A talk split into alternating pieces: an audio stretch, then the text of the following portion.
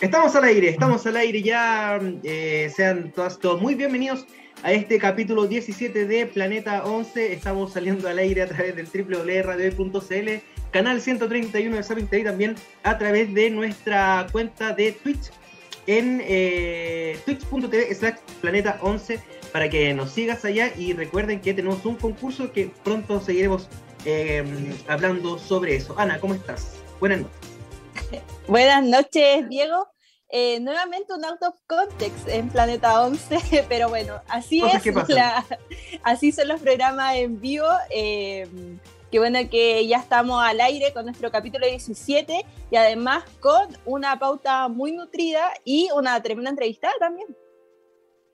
Efectivamente, y vamos a comenzar rapidito porque está junto con nosotros eh, Carolina Cabello, investigadora, está estudiando un doctorado, eh, supermaster, es profesora, también hace clases, cursa, eh, hace charlas, es parte de la CIPUCH también, eh, y vamos a estar hablando un poquito de eso, vamos a estar analizando la fecha del fútbol femenino, pero también es una importante acá en lo que es la materia del fútbol practicado por mujeres. ¿Cómo estás, Carolina? Bienvenida a Planeta 11, un gusto tenerte acá con nosotros.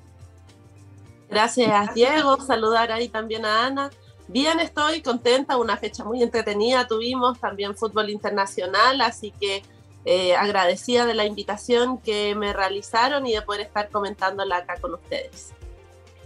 Perfecto, partimos entonces eh, y vamos, yo, yo, voy con todo. ya, yo también, estoy preparada. ¿Qué pasa con Santiago Wanderers? Vamos a hablar del, femenino. Eh, si quiere después hablamos un poco de lo que pasa en el fútbol masculino, pero hubo eh, durante estas semanas un, tema respecto a un director técnico que iba a ser nombrado, pero al final que parece que no pasó nada. Eh, sirvió la carta al parecer y, la, los reclamos de, la hinchada. Cuéntanos un poco de qué se trata y la historia respecto a eso. Sí, bueno, es que por más que no lo queramos, de todas maneras lo que ocurre en el fútbol femenino va relacionado con lo que ocurre a nivel institucional en los clubes.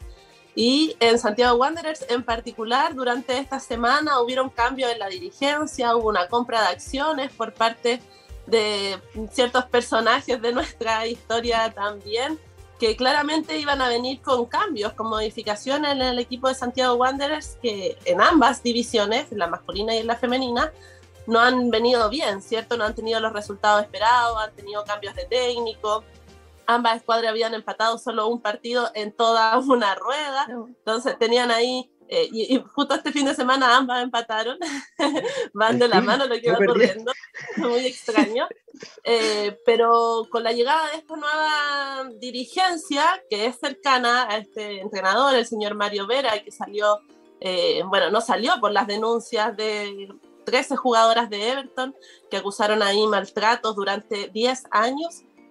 no salió por eso, pero salió de Everton finalmente y está sin club y es una persona referente también del fútbol femenino de la quinta región, que lógico es que también empiece a sonar dentro de la cultura futbolística masculina, pero estamos hablando de fútbol femenino, acá yo creo que hay eh, un respeto por las jugadoras, respeto por el buen trato, estamos intentando implementar una nueva cultura del fútbol y este, este tipo de personas no tiene cabida. Frente a eso, la Comisión de Género, Graciela Molina, de la cual soy parte también, y una comisión de socios e hinchas de Santiago Wanderers que nos agrupamos en la Corporación Santiago Wanderers, elaboró un comunicado frente a estos rumores que estaban ocurriendo, sobre todo en la prensa.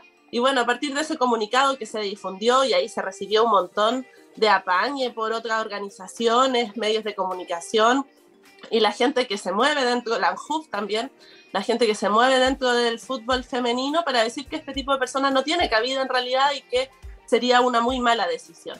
Finalmente se dio eh, vuelta atrás, él mismo salió en un medio a desmentir por escrito eh, su posible llegada, al menos este 2020, o sea, este 2021, la deja abierta para el futuro, pero por lo menos sentimos que fue una lucha ganada, eh, logramos achicarle la cancha, como se dice, a este tipo de, de persona y que sepa que aunque llegara después al club ya no va a poder actuar de la misma manera porque vamos a estar ahí fiscalizando y atenta a todo lo que esté ocurriendo, por supuesto, con las jugadoras que defienden nuestra camiseta y con todas las características que tiene, ¿cierto? Que no son profesionalizadas, no tienen contrato, entonces con mayor razón necesitan ahí siempre el apoyo de su hinchada. Claro, eh, y siguiendo en el fútbol femenino, eh, durante la semana hubo una entrevista bastante polémica de Matías Sánchez, el nieto del nuevo eh, máximo accionista de Santiago Wanderers en Redonda Pasión, y sobre el fútbol femenino, a ver, una entrevista que fue bastante larga, y el fútbol femenino un minuto, y no lo voy a decir literal, parafraseando un poco sus palabras, decía, no es un tema urgente, eh, ¿cómo no va a ser un tema urgente, siendo que Santiago Wander en este momento está descendiendo en el fútbol femenino y además está con una dirección técnica de, interino? Eh, ¿Cómo eh, la nueva gerencia puede creer que no es urgente preocuparse del equipo femenino de Santiago Wanderers?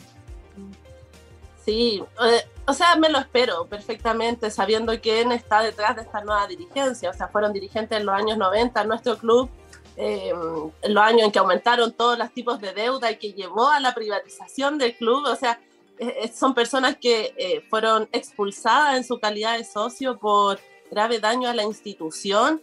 Y bueno, por este sistema de sociedad anónima y avalado en la ley también se permite su reingreso en el fútbol con otra figura. Entonces sabemos que en los 90 Santiago Wanderers no hizo nada por el fútbol femenino, siendo un club eh, pionero, fundacional del fútbol chileno, no, no, realizó nada, a diferencias de otros que sí eh, se levantaron, o sea, misma Universidad de Chile, Santiago Morning, distintos clubes que se fueron conformando en los 90, Wanderers no pasaba nada. Y claro, eh, estas personas en realidad son más bien hinchas del fútbol masculino y van a hacer sus gestiones y sus preocupaciones están en ello y es válido también. El punto es que cuando abrimos estas estructuras y estos espacios dirigenciales, a la participación de mujeres para que ellas también puedan ser parte de la toma de decisiones y que en esa toma de decisiones el fútbol femenino pueda planificarse hasta llegar, ojalá, a una paridad, a una equidad sustantiva eh, en el futuro. Y para eso hay que ir planteándose metas, indicadores, ¿cierto? Y de a poquito que vayan las mujeres integrando todos los espacios, no solo las dirigencias, también a nivel de entrenadoras, por ejemplo. ¿Cuántas mujeres hoy día eh, entrenan no solo el fútbol femenino, sino que el fútbol en general, el fútbol formativo, el fútbol joven. Entonces, hay que ir abriendo esa estructura y esta dirigencia, que es una dirigencia del pasado, claramente no viene con estas perspectivas y, y esta planificación que se espera respecto a lo que ocurra con nuestras mujeres. Y, es lamentable, supuesto.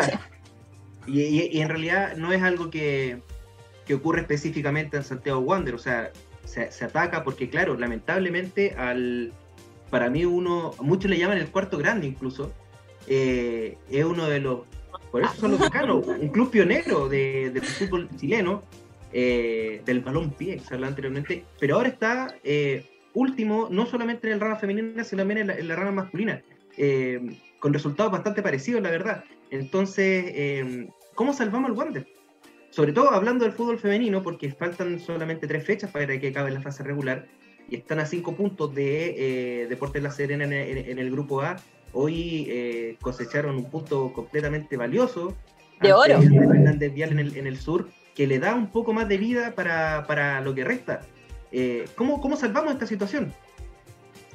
Yo creo que matemáticamente se puede. Esos seis puntos eh, hay que considerar que falta todavía el partido entre ambas, que es un partido de seis puntos, justamente. Entonces, es posible ganando en otra oportunidad. Quizás por ahí tengo algunas eh, opciones, pero no las quiero comentar públicamente para no yetarlas.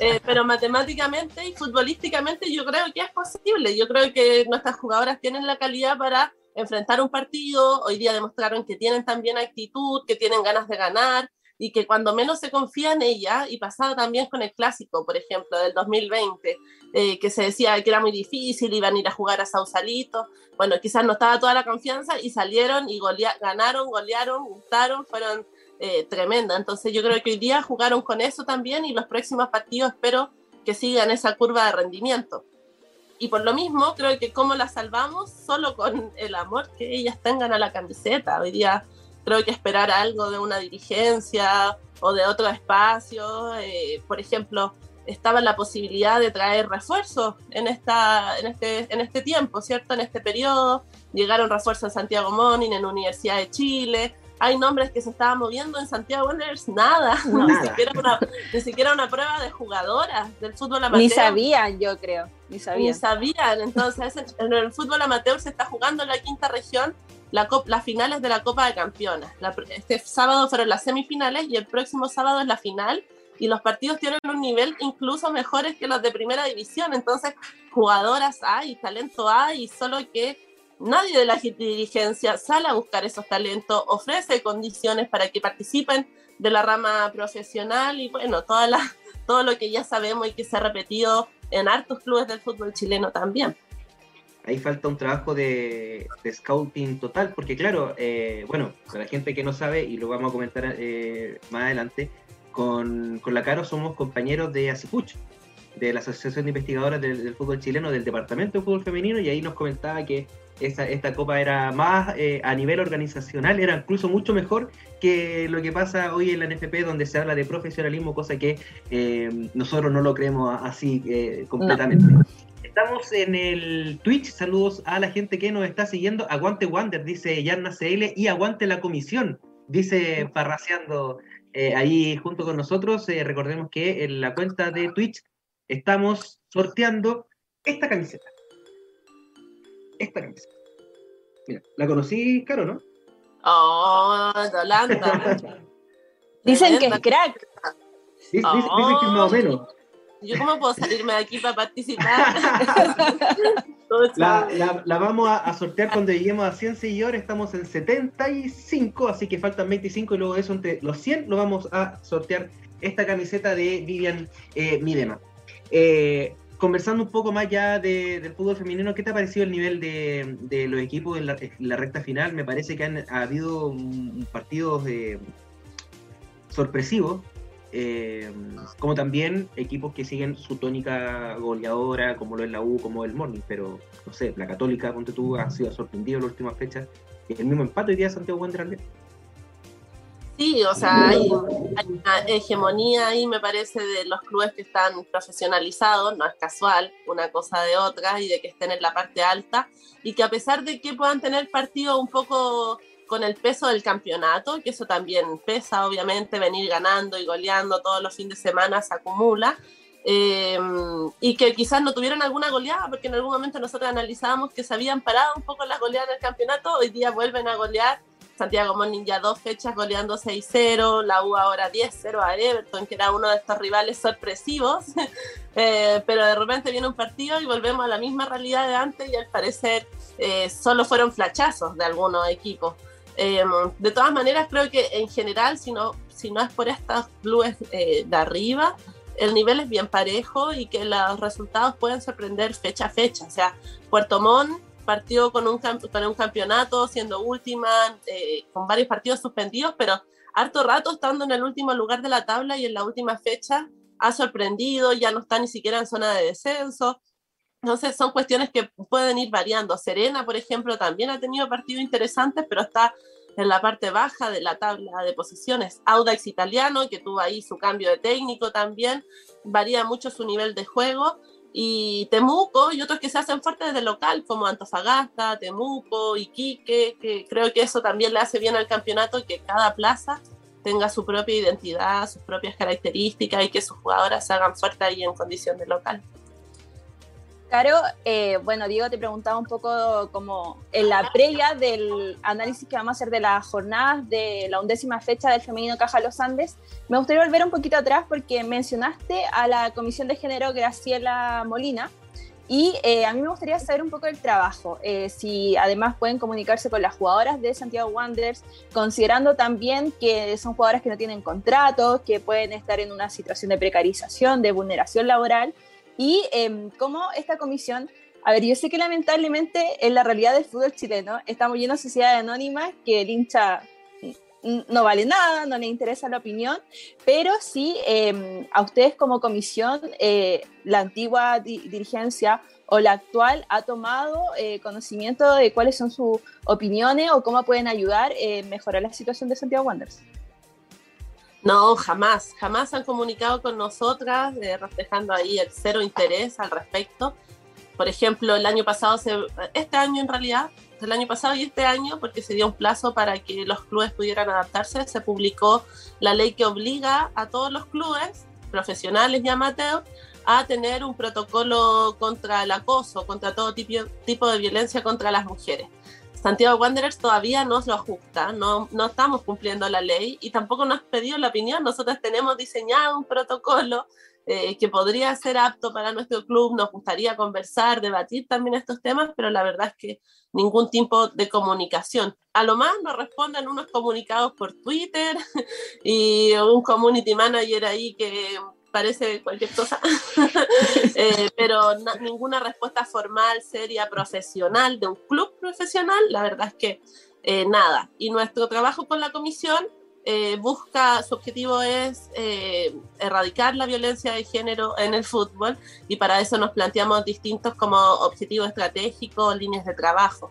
Un rol, por ejemplo, educativo, que es súper importante para que podamos ir transformando también y viendo con perspectiva de género lo que ocurre en el fútbol, un rol específico eh, con la hinchada también, eh, en donde hay ahí diálogos, campañas que hacemos con ella. Nosotros somos parte de la Corporación Santiago Wander, entonces en este mes aniversario que es agosto, por ejemplo, realizamos actividades, se viene un conversatorio eh, para la gente también. Estamos haciendo homenajes de forma constante a nuestras jugadoras, a hinchas destacadas.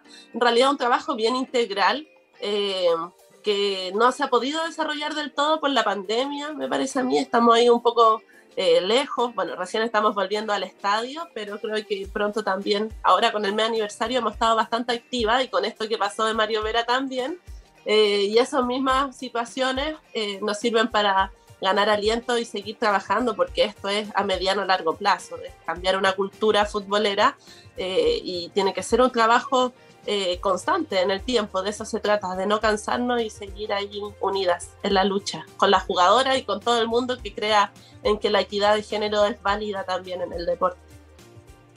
Oye, qué, gran trabajo. A mí esto, estas comisiones siempre me motivan porque creo que lo que eh, mueve al fútbol es el hincha, es su pasión.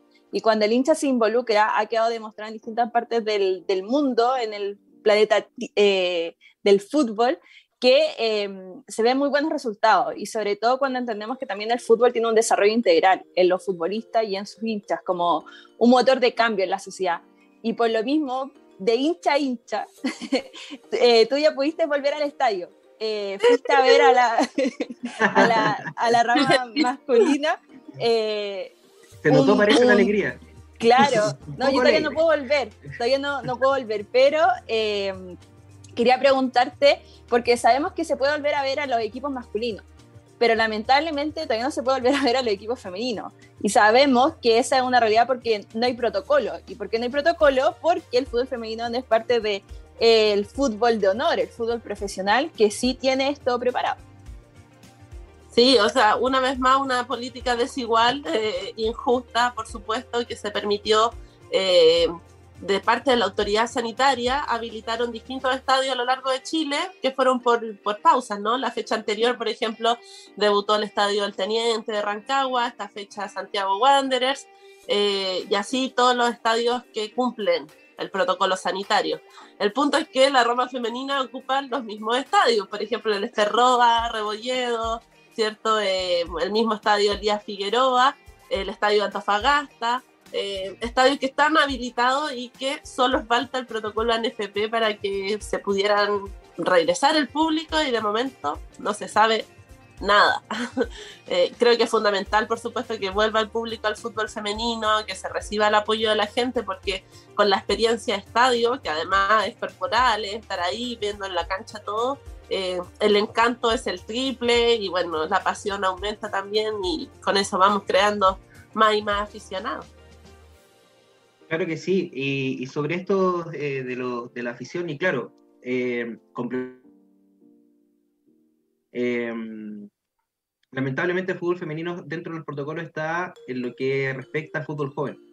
Entonces, como el fútbol joven recién va a comenzar, no existe un protocolo que pueda eh, regularizar el tema del asunto de los eh, del público en los estadios del fútbol femenino. Sin embargo, y esto a modo de no, no, tengo por qué no, no desconocerlo, eh, se va a hacer la gestión esta semana para que se pueda armar un, algo, un reglamento que permita a los hinchas, a las y los hinchas, eh, regresar a los estadios para ver el fútbol femenino, porque yo me pregunto cómo, a veces voy, voy a la cancha y digo, ¿cómo no pueden ver a, este Santiago Morning, que juega con, con deportistas que son olímpicas? ¿Cómo no pueden ver a la U? En realidad, ¿cómo no pueden ver a su equipo? la verdad, a su equipo favorito, aunque sea en, en, el fútbol femenino o fútbol masculino, no sé, la familia incluso de las propias jugadoras. Eh, es lamentable y esperemos que para esta recta final, para los playoffs por lo menos, eh, tengamos, tengamos público. Eh, Va a ser una final con público. Imagínate. Imagínate. tengo mis candidatas para la final, pero... ah, sí, la, ahí la, vamos a comentar después en la segunda tanda, así que vamos a hacer un análisis de lo que fue esta fecha número 11. Eh, habló un poco de la, de la CIFUCH, esta asociación de investigadores de fútbol chileno que trata de reconocer también a, quienes fueron eh, los máximos exponentes en años anteriores, en etapas contemporáneas, y también recopilar datos históricos, cosas que no están eh, en, en, la en internet porque están en los libros y los libros, ¿cachai? Que aquí en Chile nadie quiere leer, eh, nadie va a una biblioteca a buscar información, eso es cierto. Eh, así que también, claro, tenemos que hacerlo. de la cual tú y yo somos, somos parte en el departamento de fútbol femenino que nació este año, en el mes de mayo. Cuéntanos un poco cómo nace todo y, y cuál es la misión y la visión de la, de la CIFUCH. Sí, así Fuch nace en abril, entiendo, del año 2020, también propiciada por esto de la pandemia, aunque venía con intenciones de hace años, de un grupo de investigadores, y a partir de eso fue creciendo, ampliándose. A mí me llega la invitación como en octubre, noviembre, son los meses de mi ingreso, y me encontré con un espacio hasta ese momento hiper masculinizado. Eh, era yo la primera socia mujer de alrededor de 30, 25, 30 investigadores eh, pero de todas maneras eh, muchos conocidos de ellos también, entonces se me dio ahí un paso bastante eh, fácil dentro, dentro de todo. y ahí empezando a intencionar también el fútbol femenino desde la parte de la investigación, yo hoy día estoy haciendo mi tesis de magíster, terminando mi tesis de magíster sobre los inicios del fútbol femenino en Chile, particularmente una asociación de 12 clubes que existía en 1919 que ahí hay todo el mundo jugaron una cantidad de partidos eh, importantes, en plazas también importantes, Intercity, viajaban de una ciudad a otra a disputar partidos contra otros clubes de fútbol femenino, en fin, muchas cosas interesantes y la CIFUCH fue este espacio para que eh, recibir también el apoyo de otros investigadores con experiencia, algunos datos, tips y investigar, que es lo que más nos apasiona. Y este año salió la idea de poder hacer un anuario del fútbol chileno, en donde se incorporaba también el fútbol femenino y ahí nos dimos cuenta de que necesitábamos eh, particularmente un departamento de fútbol femenino, abrir la cancha, avisar por todos lados que se abría este departamento y que se recibía gente interesada y paso el dato también porque ahora que se viene la primera vez, ¿cierto Diego? Necesitamos más gente. Es urgente. Es urgente, no nos están en temporada de fichaje ustedes no solo por los tiempos, sino porque la NFP además programa los partidos a la misma hora, lo sabemos también. Entonces ahí están abiertas las puertas del departamento y hacemos estadísticas, principalmente estadísticas, archivos, intentamos escribir también de forma cruzada para nuestra página web. Y ese es el objetivo, yo creo, de Asifuch, prevalecer eh, este archivo histórico del fútbol chileno, ser reconocidos también como una entidad eh, criteriosa en el manejo de los datos, por eso hablamos de la biblioteca, de ir a los archivos originales, eh, para alimentar también a los medios de comunicación, otras investigaciones y que nunca se nos olvide la historia, porque si estamos acá es porque otras cosas pasaron antes, otras fueron goleadoras antes, hay otros partidos antes.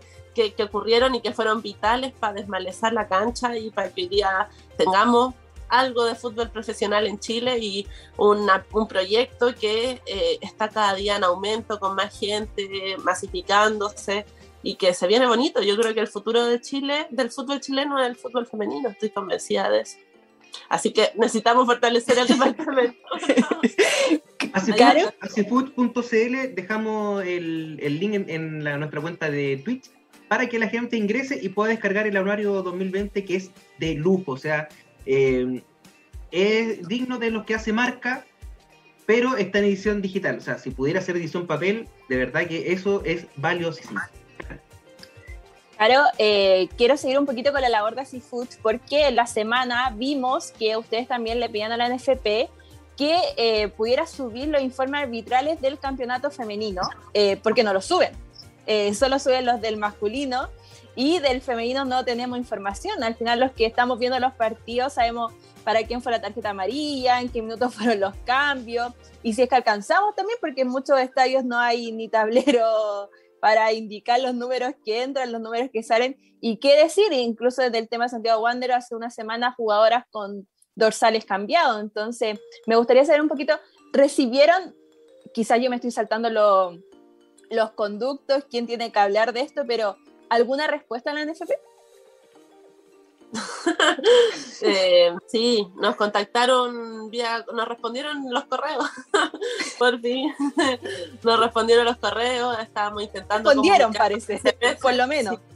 un poco molesto, eh, pero intentamos ahí apaciguar, creo que el trabajo colaborativo con la NFP es fundamental acá. No importa en realidad eh, quién tenga la razón, quizá en esta discusión lo importante es tener el acceso a la información. Eh, tenemos conocimiento nosotros que las árbitras entregan incluso el informe escaneado, debe ser un PDF que llega por correo o alguna plataforma, y que es cosa de subirlo a la página web eh, y hace un beneficio tremendo para los medios de comunicación, para quienes trabajamos con estadística.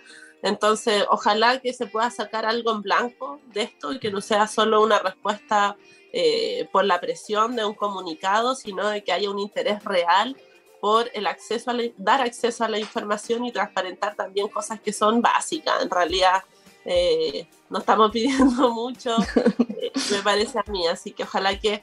Pero para eso yo creo que, bueno, ese es el detalle. El problema de fondo es que todavía el fútbol femenino es solo una sugerencia, no tiene una estructura definida dentro de la NFP, depende del fútbol joven.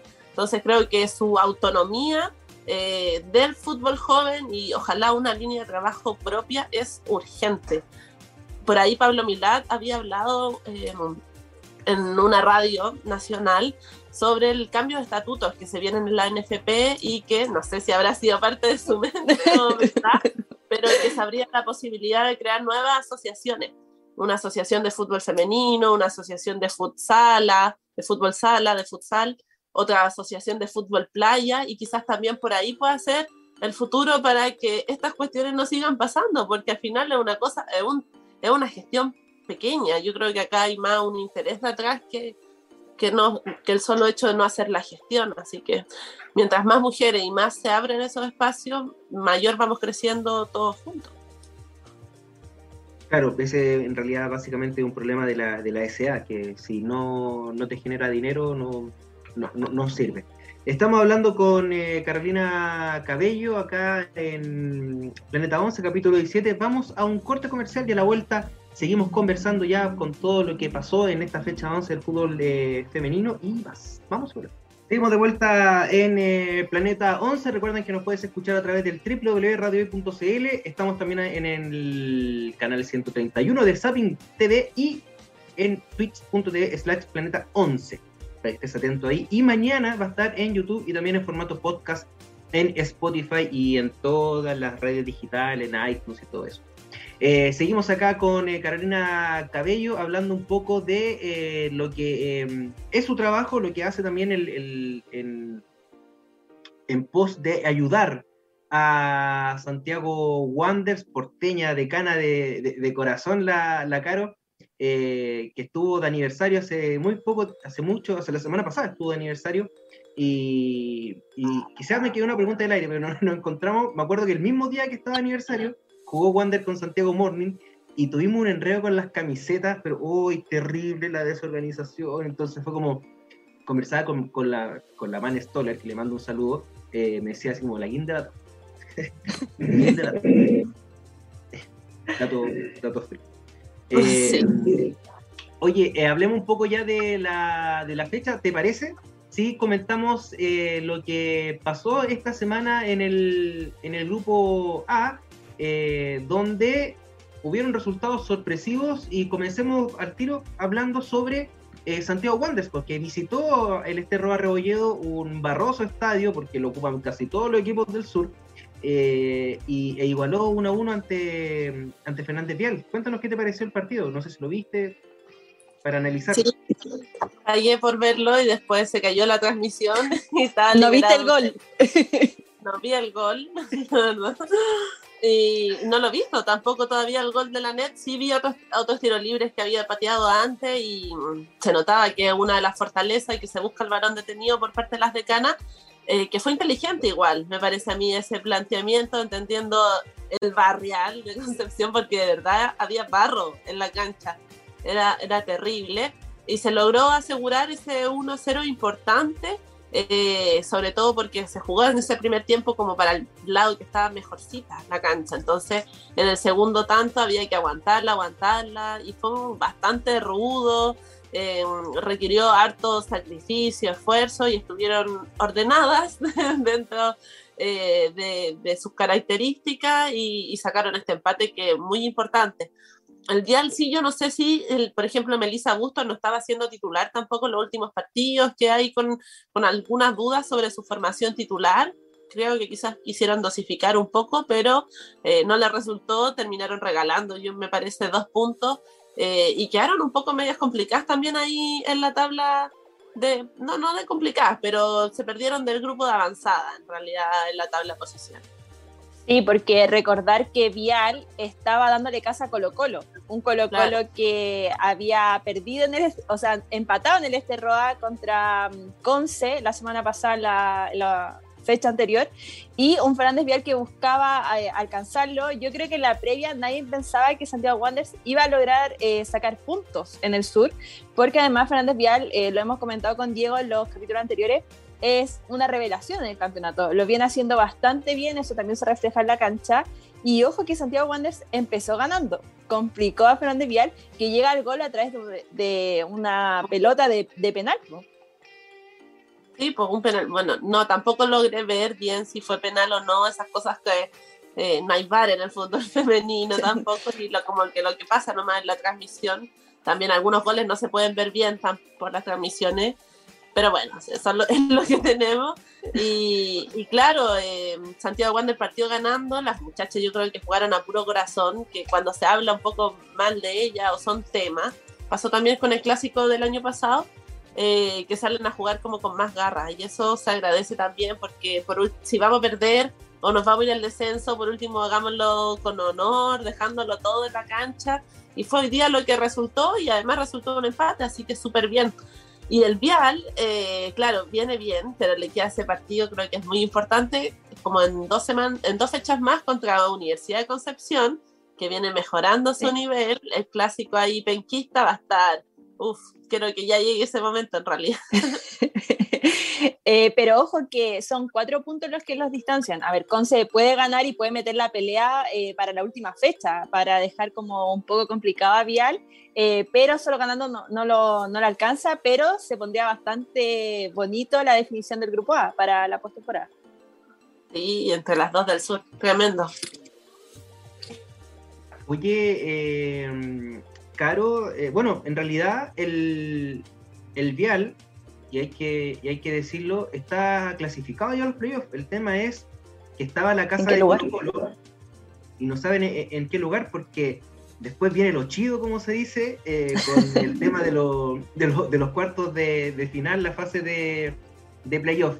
Em, y le, vamos a poner una cuota de fe al Wander para ver si se salva o no.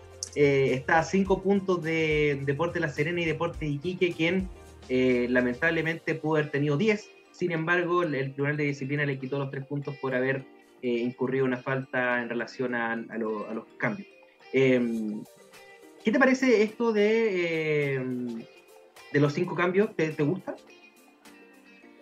Sí, me parece bien, porque más jugadoras juegan finalmente. Los clubes que lo aprovechan le dan más experiencia, de repente hay hartas diferencias en el marcador, entonces aprovechan de también follar a jugadoras jóvenes. Creo que sin fútbol joven, eh, sin campeonato de fútbol joven, es una oportunidad también que se le abre con estos cinco cambios a, las más jóvenes en el plantel adulto. Así que sí, estoy de acuerdo, me parece bien. Lo de las tandas lo encuentro un, poco complejo. Creo que es rebuscado las tandas, que no valga la del entretiempo, que valgan solo las de después. Ah. Estos enredos que inventan, la verdad creo que solo buscan complejizar. Como, como siempre. Y que los clubes se equivoquen, como Iquique. Como Iquique. De hecho, ahora quieren hacer eh, partidos de 30 minutos, pero con, con parajes como el básquetbol un poco, son la idea de FIFA y sus cosas. Eh, y otro partido que se jugó en el Esterro Rebolledo, pero el día de ayer, fue este triunfo de la Universidad de Concepción 4-1 Deportes La Serena. Eh, no sé si lo vieron, muchachas, cuéntenos un poco qué les parece esta Universidad de Concepción que le empató a Colo Colo la semana pasada y que ahora venció a las Paballeras.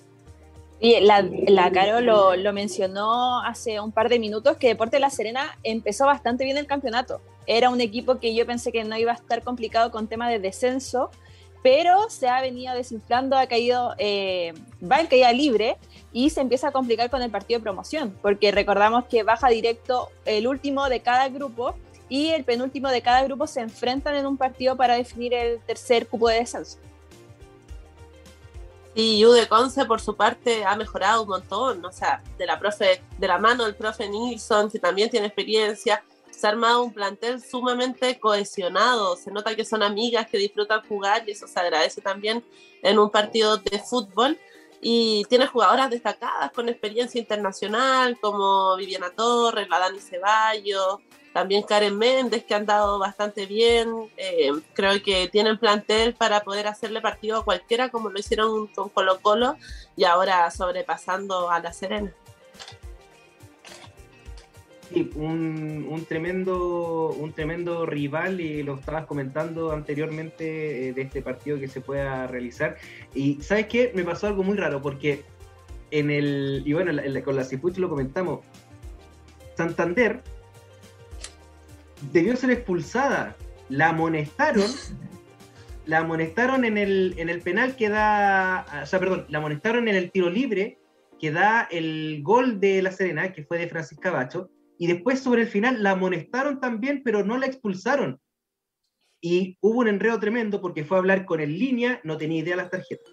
Fue a hablar con la cuarta, no sabía quién tenía las tarjetas. Y al final dijeron cualquier cosa y, no, la, y, no, y no se fue expulsada, le dieron la tarjeta a otra según administrativamente y después el, el, director técnico, muy vivo, la saca, la sustituye para que no para que no pase eso. Así de barrio la decisión.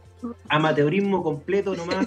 Eh, hacen escuela con el fútbol femenino los arbitrajes, eso ya está, está claro, para que no cometan errores en primera masculina. Eh, siguiendo con el grupo A, el partido del día de hoy a las 10 de la mañana en el Municipal de Colina. Estuvimos con Ana también en transmisión de radio hoy. 6 a 0 el conjunto de Santiago Morning y, nuevamente metió quinta en, los primeros 45 minutos y ya en el segundo tiempo se relajó un poco más. Eh, sin embargo, son dominadores absolutos de este campeonato. Sí, el único equipo que ha ganado todos sus partidos. Recordar que la Universidad de Chile por el grupo B empató con Palestino. Entonces son los líderes, además van por el campeonato, buscan el tetra. Se están preparando también, yo creo que para Copa Libertadores, porque a diferencia de lo que pasa con la Universidad de Chile, eh, Santiago Morning hace varios cambios. Eh, busca cambiar un poco la estrategia durante el partido busca darle más rodaje a jugadoras para que también sean, eh, tengan la oportunidad de rendir de buena forma cuando estén en competencias internacionales. Y igual yo encuentro que Santiago Morning estuvo complicado los primeros minutos. Abre el marcador Jenny Acuña, pero yo encuentro que fue un gol bastante fortuito. Eh, cuéntalo, por favor, cuéntalo, por favor. bueno, hubo un tiro de distancia de Nicole Fage que se iba afuera. Yo ya estaba esperando que le dieran el balón a la arquera de Deporte Iquique para que reanudara el partido y da un bote en, la cancha sintética eh, que agarra una comba que yo creo que ni Roberto Carlos lo hacía, eh, la, alcanza a agarrar eh, Jenny Acuña, que sorprende a la arquera de Portiquique y define. Y yo encuentro que esos eran los peores minutos de Santiago Morning, un partido bastante trabado en los minutos iniciales en el medio campo. Y con la ausencia de Ambar Soruco, la reemplazó Bárbara Muñoz, Karen Araya no encontraba ese pase filtrado por la derecha que siempre de memoria le juega a Ámbar.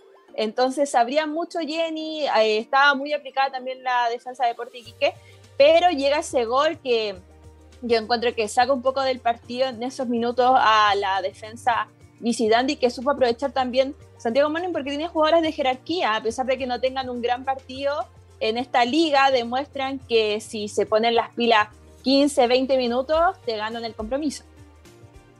No se ponen nerviosas, podrían incluso ir perdiendo y saben que lo pueden dar vuelta en cualquier momento y eso te da la seguridad de ser la única invicta, de ser la que campeona, ¿cierto? Y toda la historia. ¿Dirigió Pri o todavía no, no estaba, no, estaba en el caso, no? Tampoco. no, tampoco. Solange Frost, Solange Frost es la, es la directora técnica por el momento interina y María Pri, papita, empieza a dirigir, a entrenar mañana. Así ah, que muy probablemente que esté la, el fin de semana en su primer partido con eh, las Bohemias. Y el partido que cerró el grupo A el de eh, Colo Colo, quien visitó el Chinquihue, siempre lo vamos a decir, uno de los estadios más hermosos del, país, eh, para vencer por 3 a 0 a Deportes Puerto Montt con doblete de Javier Agres, que ha sido pieza fundamental. Cuando no está María José Rutia, está la Javi Grescar.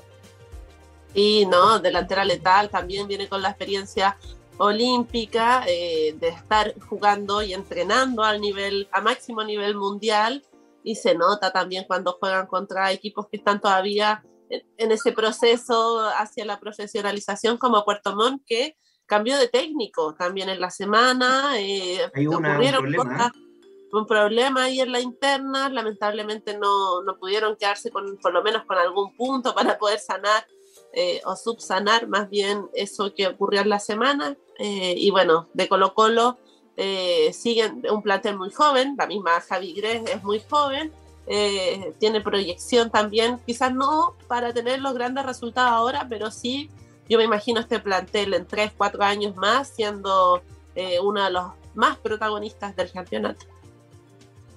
Sí, oye, comentar muy cortito porque sé que estamos contra el tiempo qué letal la dupla que hacen en el ataque eh, la Javi Gres con la Coturrutia. Creo que se entienden a la perfección y la Cote siento que mejoró bastante eh, exponencialmente cuando, porque recordad que al inicio del campeonato la Javi Gres partía siempre del banco. Era una sustitución de Luis Mena, no era titular y desde que entraba marcaba la diferencia y ahora de titular se junta muy bien con Coturrutia. Coturrutia que día también salvó actuó como defensa, salvó una, una pelota de gol desde la línea ahí en Colo Colo, así que un muy buen nivel también de las selecciones nacionales. Y entrenaban juntas también en la selección, entonces hay mucho conocimiento ahí entre las dos. Un poco verla en los Juegos Olímpicos de las Javier, para que se entendiera mejor.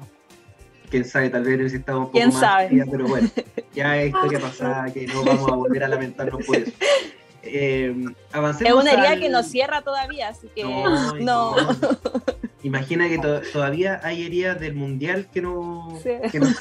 Así que imagina, menos va a pasar ahora. Hay que eh, sanar para avanzar. pero vamos de a poco. Lento pero eh, seguro. Eso.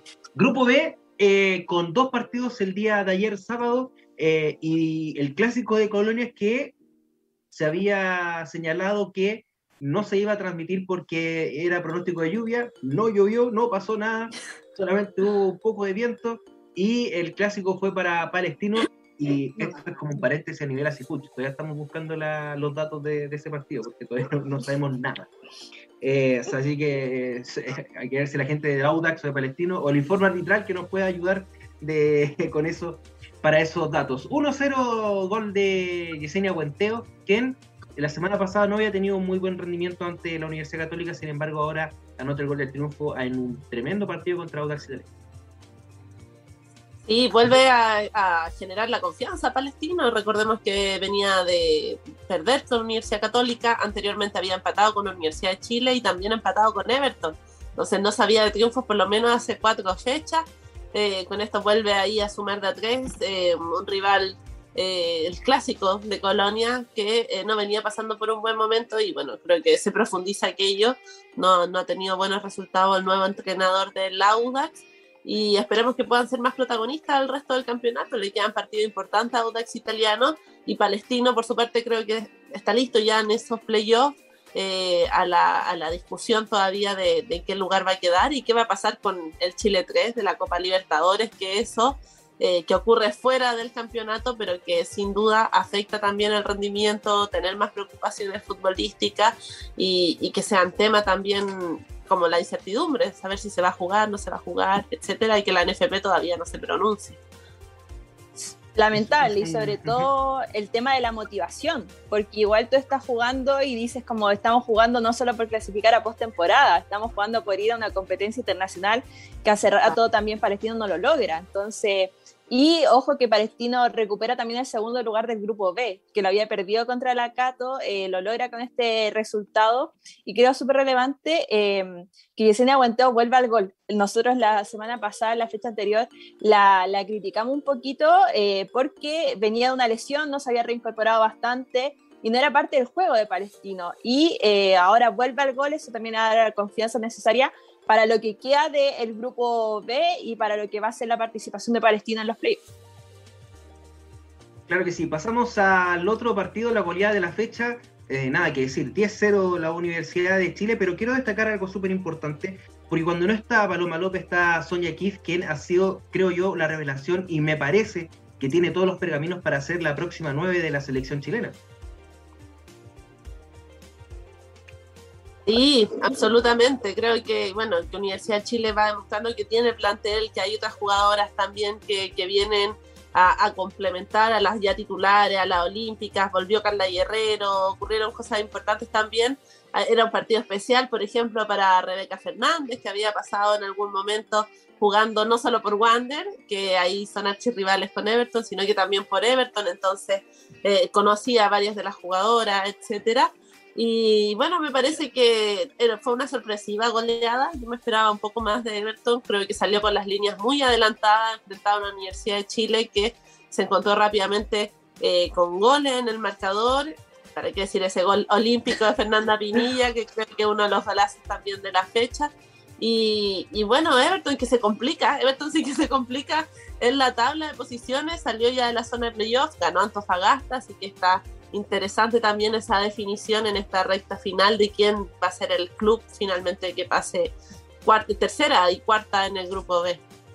Sí, me gustaría agregar que a mí me gustó mucho la dupla que, eh, armó Carlos Feli ayer eh, con Sonja y con Rebeca Fernández. Eh, creo que se entendieron a la perfección. Eh, porque Bárbara eh, estaba jugando de 10, pues como no estaba Paloma, eh, tuvo que retrasarse, pero se entendieron muy bien las delanteras de la Universidad de Chile. Y ojo que lo mencionaste, lo importante que era para Rebeca este partido, pero que importante fue también que se reencontrara con el gol. Lo habíamos mencionado varios partidos antes e incluso perdió la titularidad porque con varias ocasiones claras de gol no concretaba, se estaba perdiendo bastante, estaba divorciada con el arco contrario, así que bien por la Universidad de Chile que una de sus delanteras también pueda reencontrarse con el gol. Acostumbrada a hacerle gol. una sana costumbre.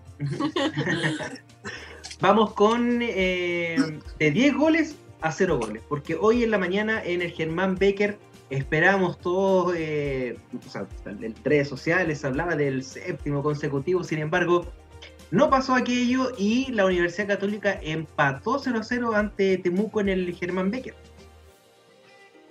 Sí, sorpresivo empate, también porque Católica venía de ganarle a Palestino, venía con un muy buen rendimiento, esos invictos que menciona.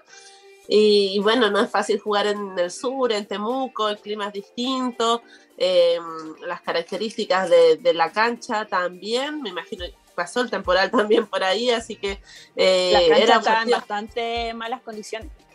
Era un partido sí, complicado también ahí para las cruzadas que, que no pudieron anotar, intentaron llegar de un remate de Millaray Cortés, interesante, buena expansión de Alto Canales, pero eh, no la alcanzó para anotar. Creo que clave en el segundo tiempo fue la expulsión de Consuelo Berrocal, que era su ex club, además de Deportes Temuco, también había esa particularidad se fue expulsada y con eso aguantaron más bien el resultado porque eh, terminó siendo, me parece justo, el empate de acuerdo a lo, a lo futbolístico.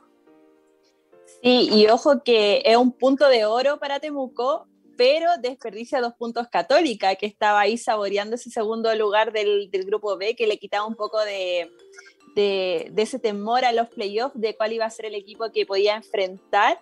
Eh, yo también concuerdo contigo, creo que la expulsión fue un punto de inflexión y ahí la Católica se dedicó a aguantar, además una cancha en pésimas condiciones. Yo creo que se vio poco fútbol y más, más falta, más patadas, varias intercepciones que llegaron tarde también por lo mismo.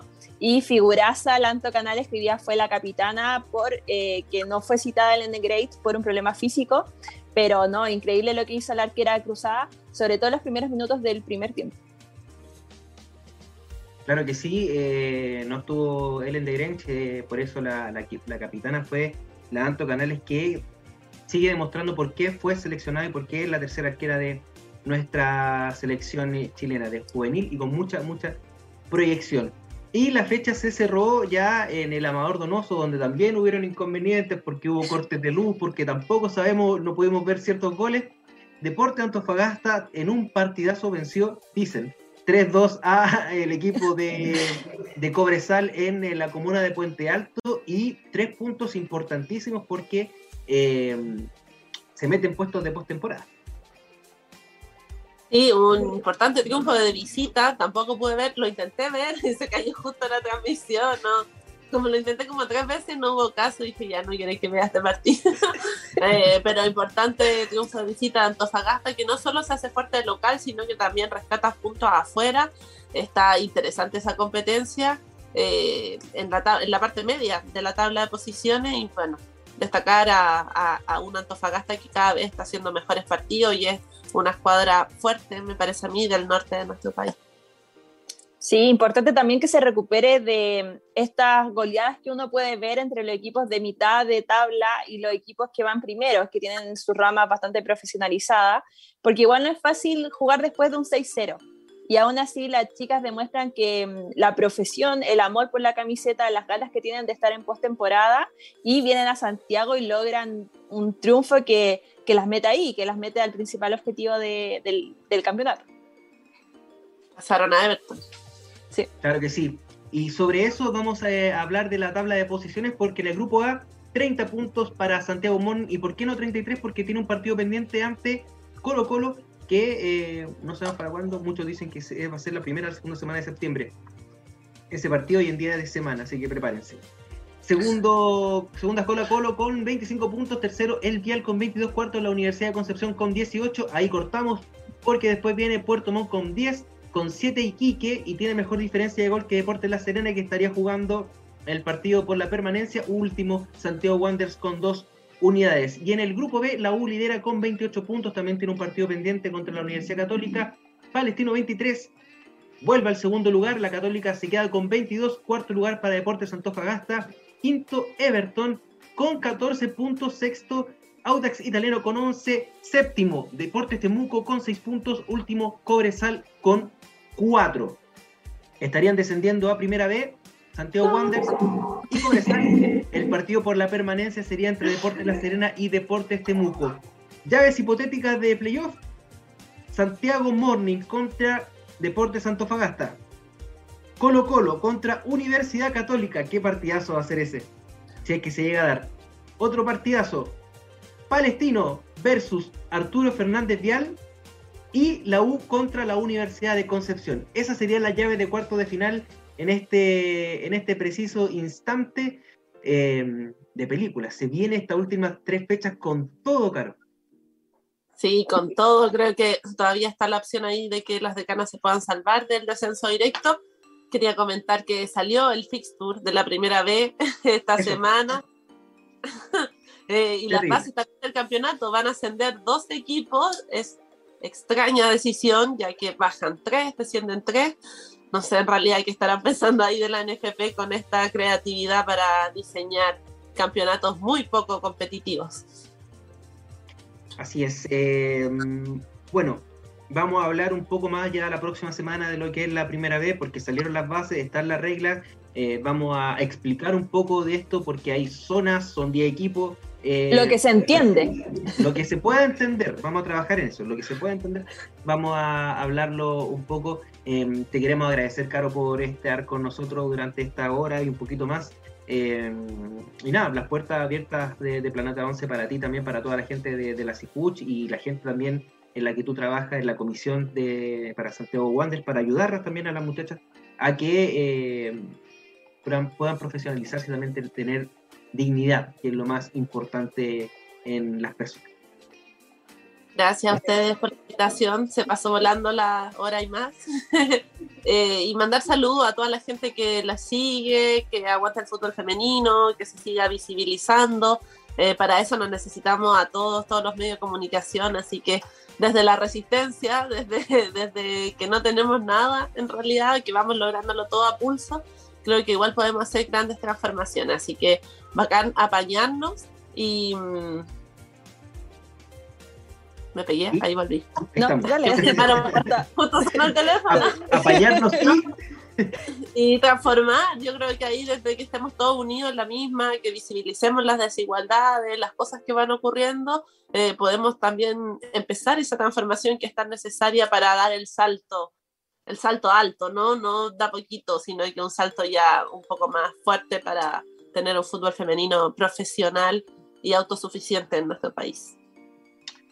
Así es, y para eso estamos trabajando todas y todos. Eh, vamos al corte comercial y a la vuelta vamos a hablar un poco más del fútbol masculino y luego viene el tenis con em, el gran Benjamín Río Seco. Vamos y volvemos. A, Carolina Cabello que estuvo junto con nosotros em, conversando un poco ya de lo que de lo que es su gestión en Santiago Wanderers, no en el club, sino que a través de comisiones de género, que es súper importante también lo que está haciendo en Asifuch. Pero damos vuelta a la página, nos vamos a lo que son nuestras chilenas en el extranjero, porque esta semana fue de muchos campeonatos amistosos, de torneos, donde Tiane Erler también eh, debutó en el Olympique de Lyon, em, en esta Women's International Championship Cup que se jugó en Portland, en el Providence Park, donde juegan los Timbers, donde juega Felipe Mora, em, el delantero nacional, y con este cuadrangular que comenzó como si fuera una final de Champions, ¿o no?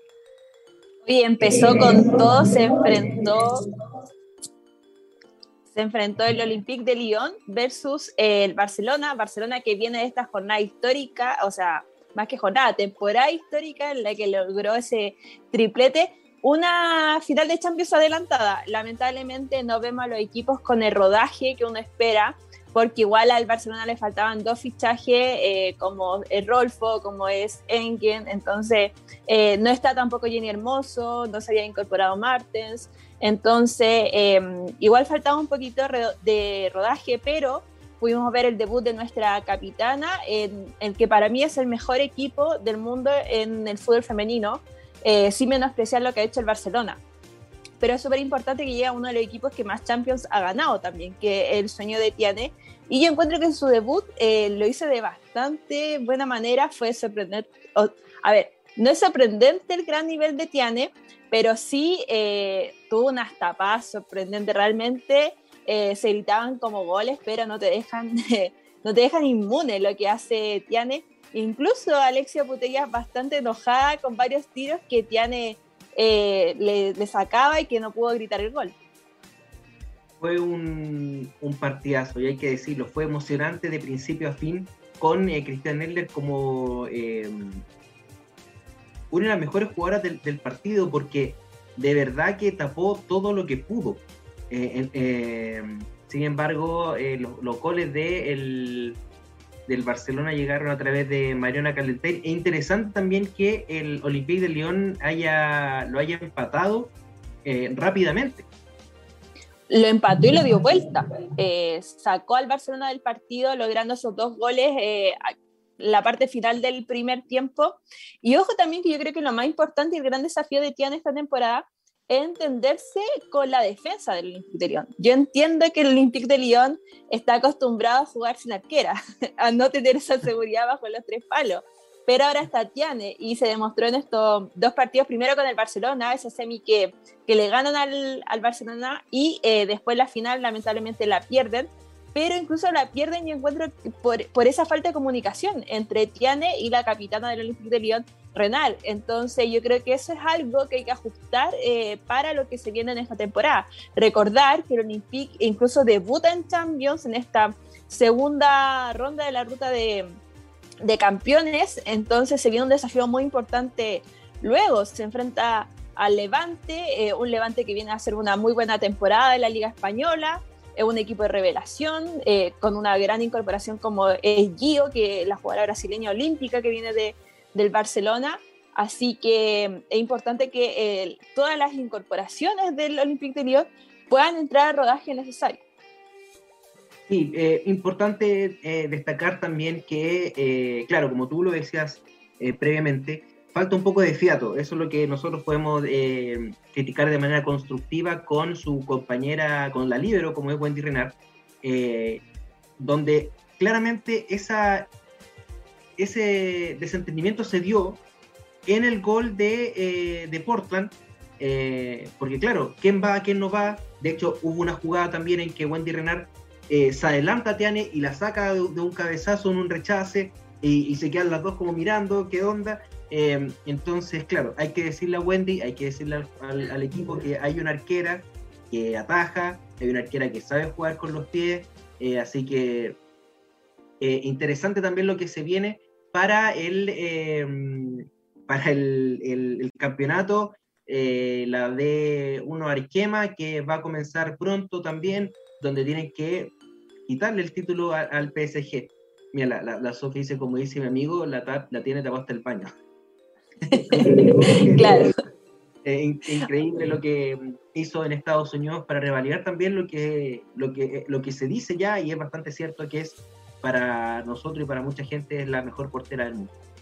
Sí, y ojo que en esos primeros minutos del partido contra el Barcelona em, fue duelo de arqueras. Eh, fue duelo de, para mí, dos grandes favoritas que además están nominadas al premio de mejor arquera por Champions, em, que es Sandra Paños por el Barcelona y Tiane Endler, eh, bueno, fue nominada por su actuación en el PSG, pero la misma aquí en el Olympique de Lyon. Es más, en esos primeros minutos yo decía, chuta, están exigiendo bastante a Sandra Paños, que está respondiendo bastante bien eh, ojo que quizá otro año en que se escapa ese premio tan codiciado por, por parte de, de Tiane, de la, sí, de la hinchada chilena también, así que veremos cómo se va desarrollando también con lo que queda de temporada. Y ojo que después el Lion pierde en la final contra Portland. Eh, yo encuentro que fue una final en que Portland merecía ganar. Eh, creo que el Lion no... ¿cómo decirlo sin que suene tan irrespetuoso? Pero menospreció eh, lo que estaba haciendo Portland. Eh, yo sigo creyendo que a pesar de los grandes logros de la selección estadounidense, eh, eso no se compara al rendimiento de la liga, a la capacidad que tiene realmente la liga. Y lamentablemente yo creo que ahora se van a subir un poquito los lo humo de que es la liga estadounidense, pero esperemos que eso no merme lo que puede ser el rendimiento tanto del Lyon en Europa como del Barcelona, porque el Barcelona sí le pudo ganar a Houston Dutch y logró el tercer lugar de este cuadrangular.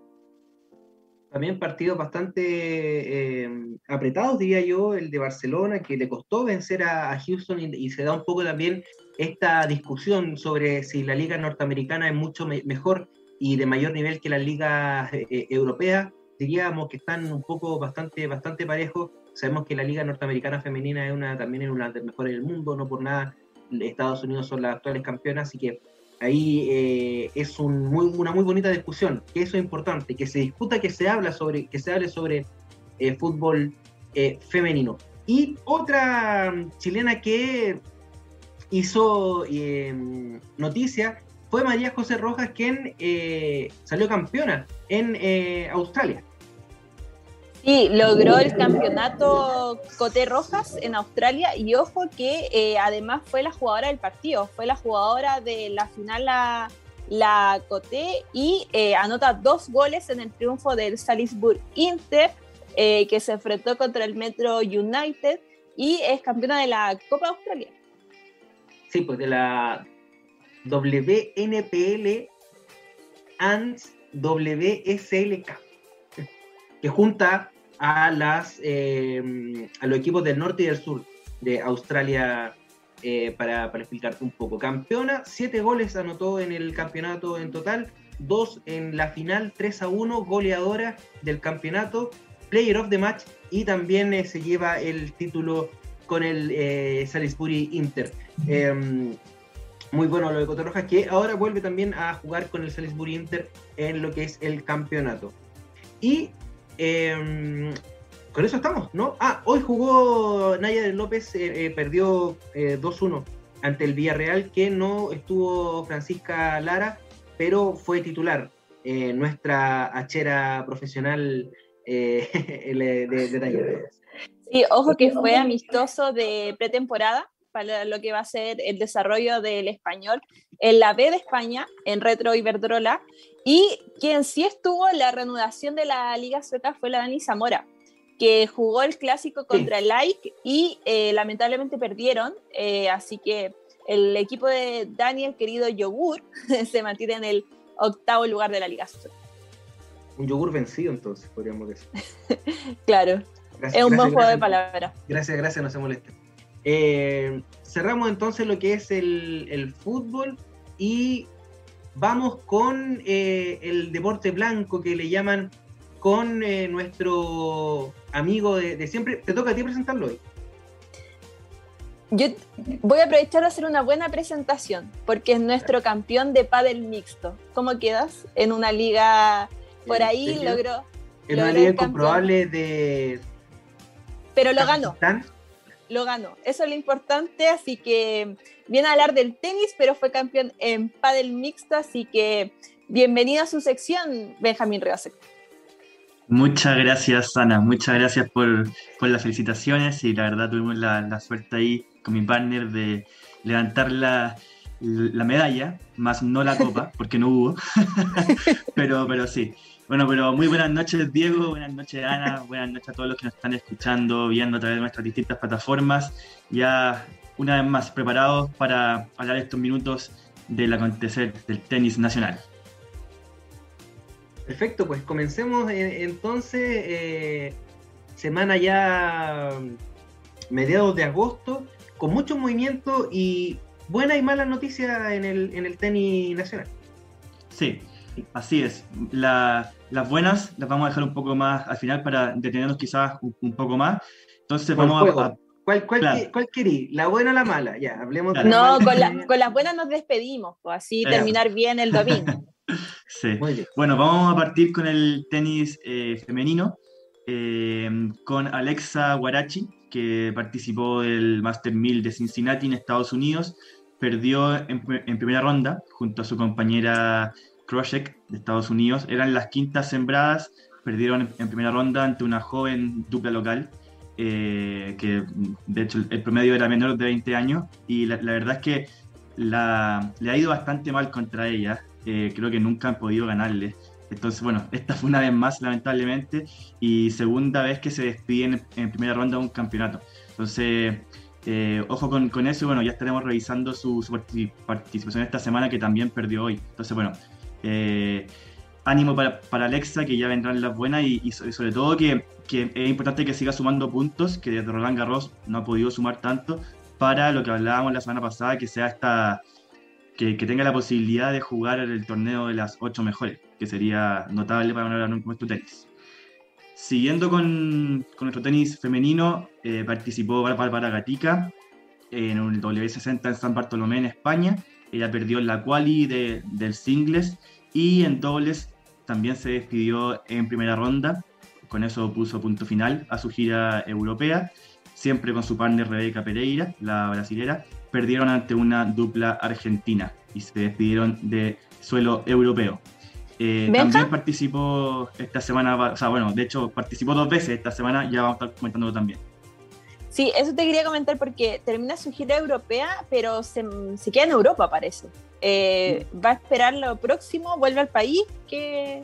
sí, no, Bárbara, Bárbara ya, ya participó ya en otro campeonato, participó en dos torneos en una misma semana. Eso vamos a comentarlo cuando hablemos de la próxima semana, que en verdad partió hoy en algunos torneos.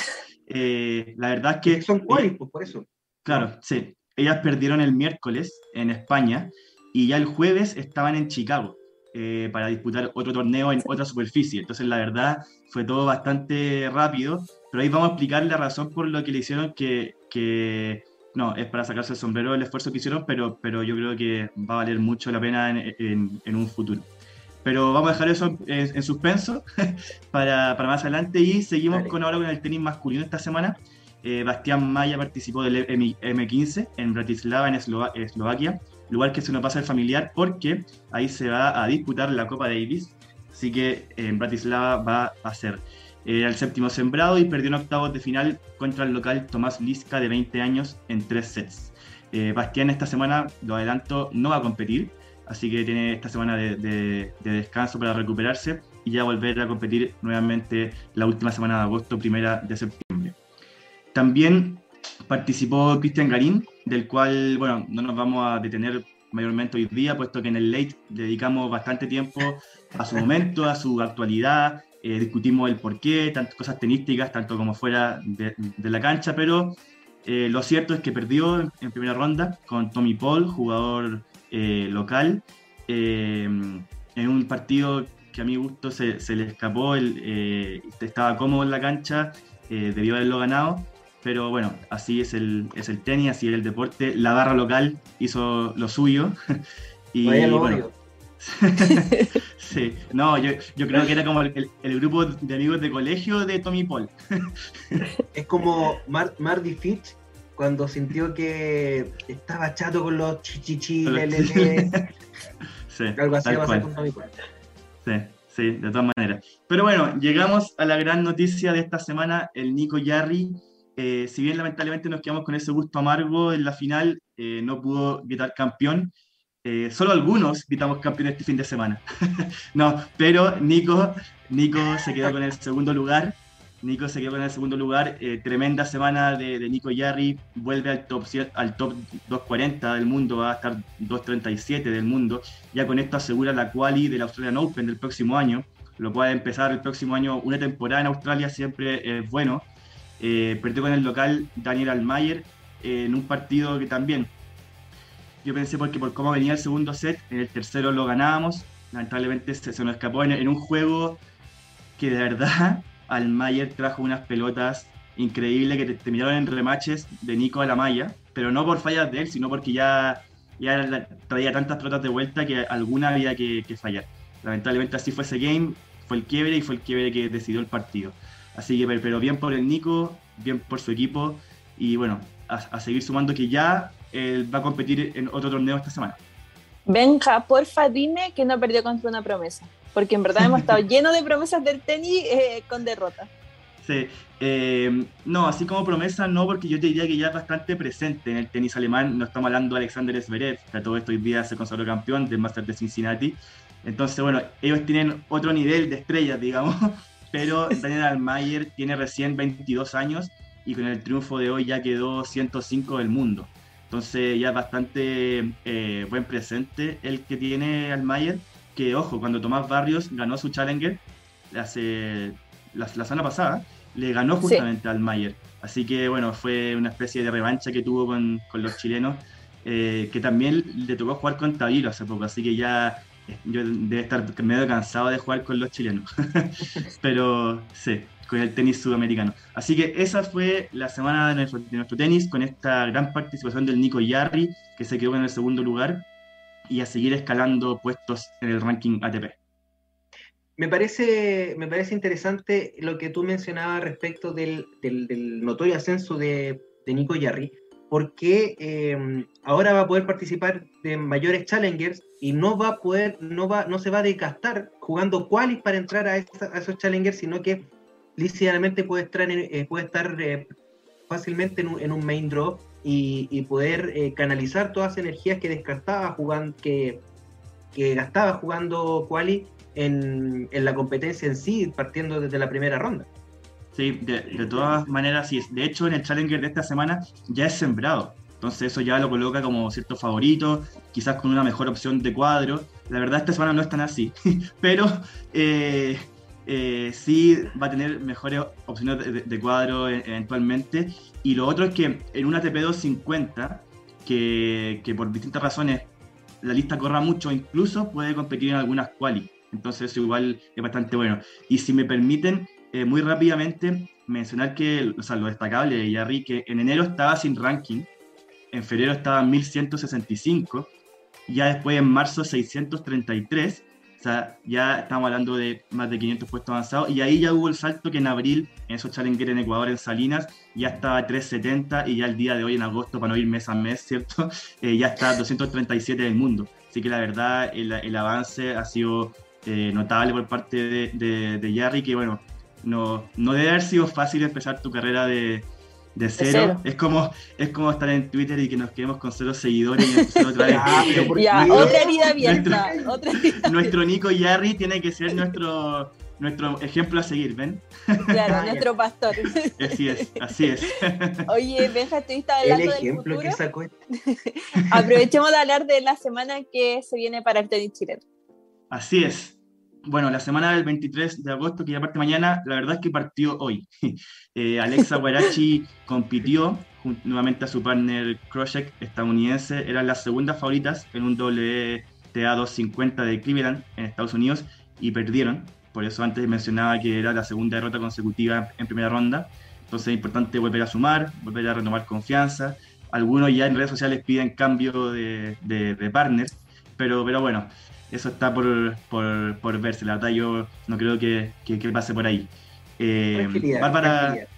Sí, así es. Bárbara Gatica. Están ansiosos eh, los, los, hinchas del tenis. Garín, ahora. Sí, no, la verdad no.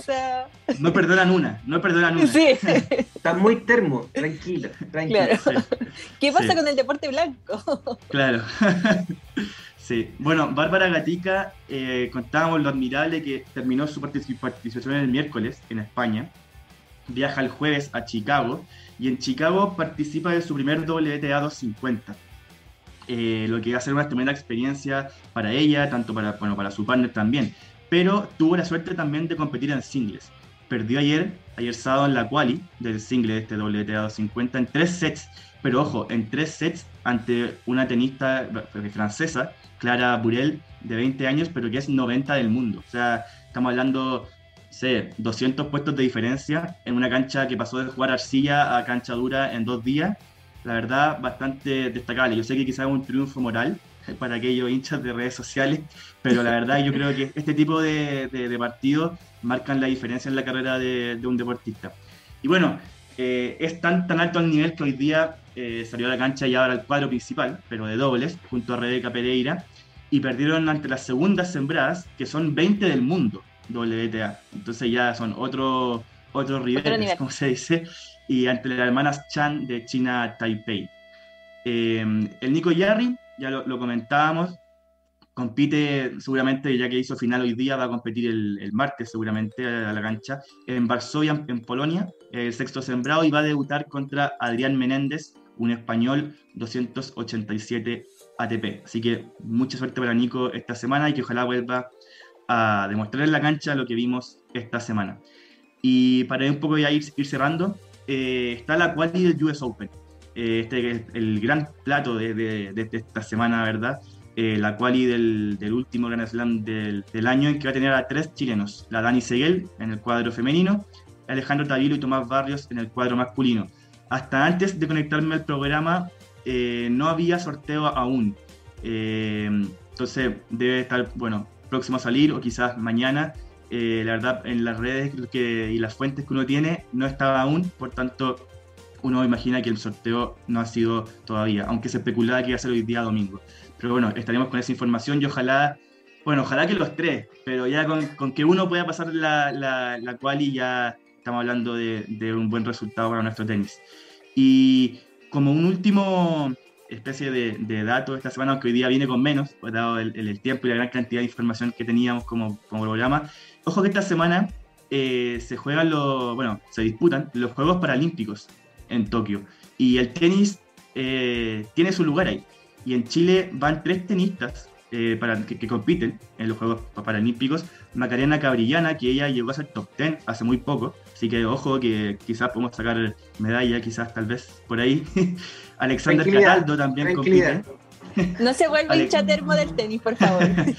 Alexander Cataldo y Jaime Sepúlveda. No, la verdad, cero presión para ellos. Es como las ganas, la ansiedad de, de, un buen resultado para nuestro tenis, porque la verdad es que ellos en, en, el tour, en el circuito en el que ellos compiten, les va muy bien el tenis nacional está muy bien representado eh, en esa como eh, categoría del tenis, por decirlo así. Así que toda la suerte para ellos y que lo más importante es que disfruten de una experiencia como son los Juegos Olímpicos. Así que eso con el tenis. Yo pensé que íbamos a mencionar que ya se conmemora un nuevo año de esa presa dorada del Nico Mazú, una gesta histórica después del, del dobles también. Así es, te lo quise dejar a ti, por supuesto, ¿cómo no? Ah, muchas gracias. Tan gallero, Benjamín. Tiene más plaza acá en la comuna de Santiago, pusieron sus manos y ya no queda nada de eso, nada. No queda nada. Nada. Sí, increíble. bueno, así nos despedimos de este capítulo número 17 de Planeta 11. Queremos agradecer a todas y a todos los que estuvieron eh, en sintonía con nosotros el día de hoy. Los esperamos el próximo domingo a través de las plataformas de Radio Hoy Ana. Muchas gracias, Diego. Compartimos nuevamente un programa de Planeta 11. También a Benja, que nos trae todo el tenis. A los que nos escuchan a través de las distintas plataformas, a través de nuestro Twitch también, invitarlos a que se unan a nuestro late de los días jueves, desde las 9 hasta pasadito algunas veces las 10 y media, cuando no, nos dan ganas de hablar, de discutir y de debatir. Así que muchas gracias y que en nuestras redes sociales siempre atentos a nuestras novedades. Así es, eh, Benjamín Río Seco, Ana Vázquez, Diego que les habla. Que estén muy bien, que tengan una excelente semana y nos vemos el jueves en Twitch y el domingo en un nuevo capítulo de Planeta 11. Chau, chau.